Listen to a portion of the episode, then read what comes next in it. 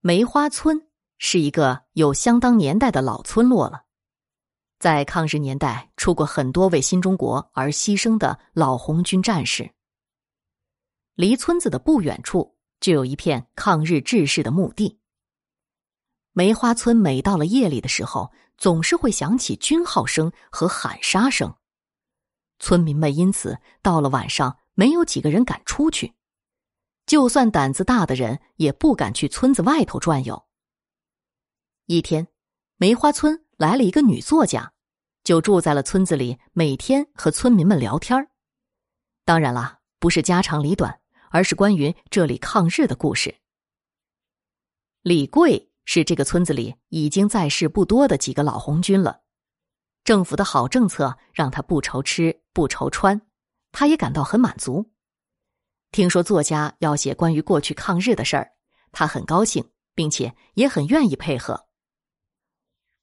作家先是让他讲述一下自己的经历。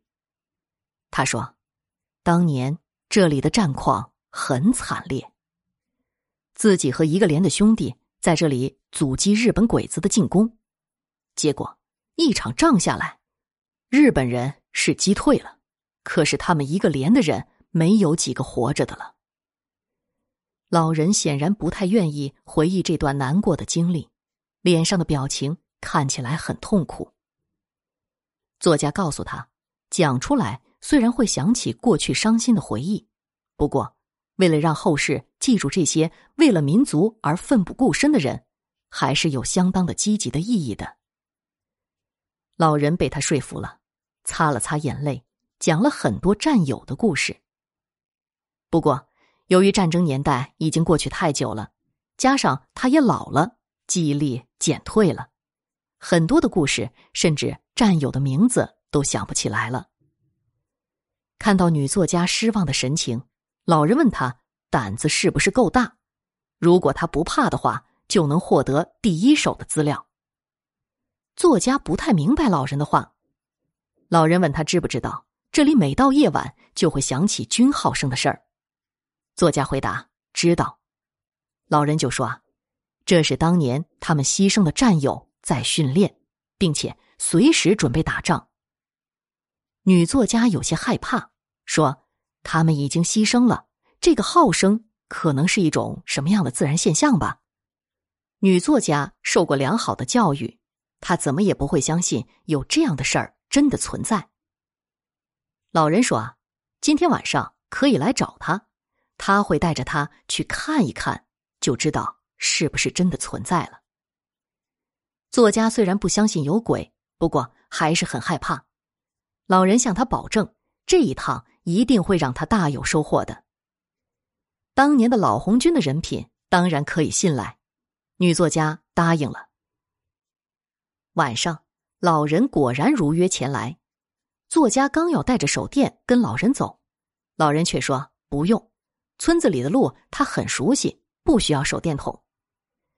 今晚明月当空，星斗漫天，视野很好。老人在前面带路，女作家紧紧的跟在身后。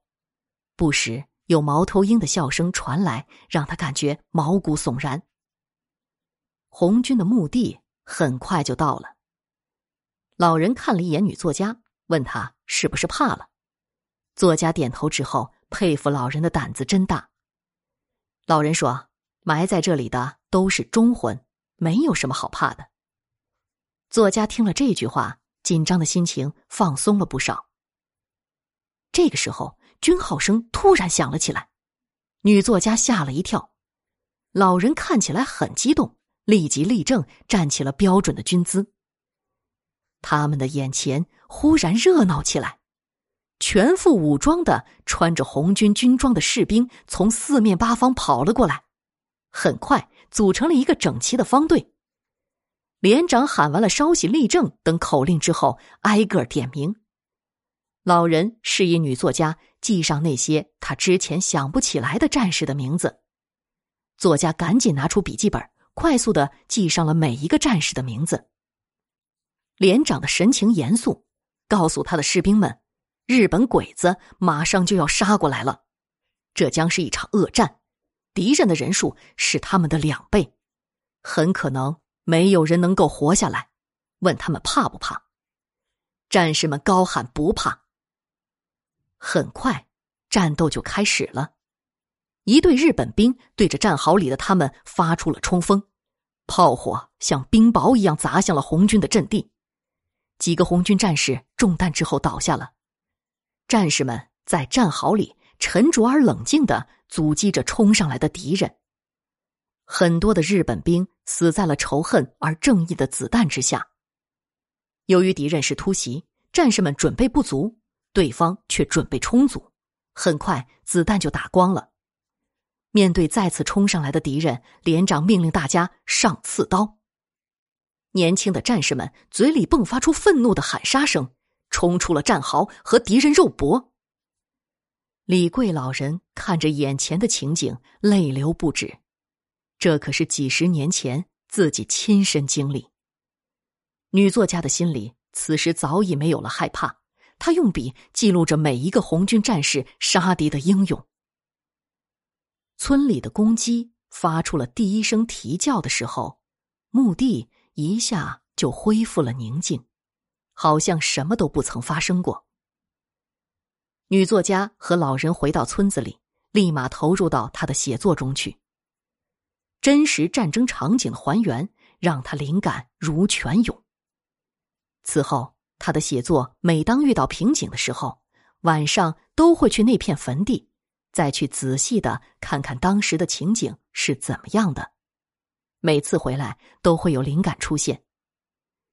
用了不到一年的时间，书终于写成了，引起了巨大的反响。读者们都说，战场的描写让人读起来如同身临其境。甚至有影视公司找他，要把他的书改编成电影。作家同意了，并且亲自担任了电影的顾问。没多久，电影就上映了，同样好评如潮。女作家出了名，成了家喻户晓的人物。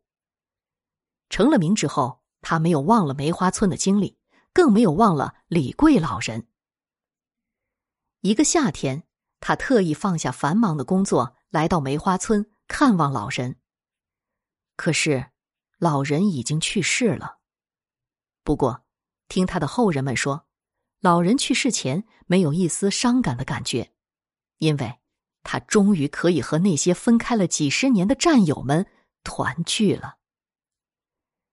当天晚上，女作家再次去了红军墓地，无数次回荡在她梦里的军号响了起来，战士们开始集合，然后连长开始点名。李贵，连长道：“哟。”李贵干脆而响亮的道：“女作家看着这个年轻的小伙子，知道这就是自己熟悉的李贵老人年轻时候的样子。”很快，战斗场景再次出现。女作家看着和战友们一起挥舞刺刀、英勇杀敌的年轻的时候的李贵老人，眼睛湿润了。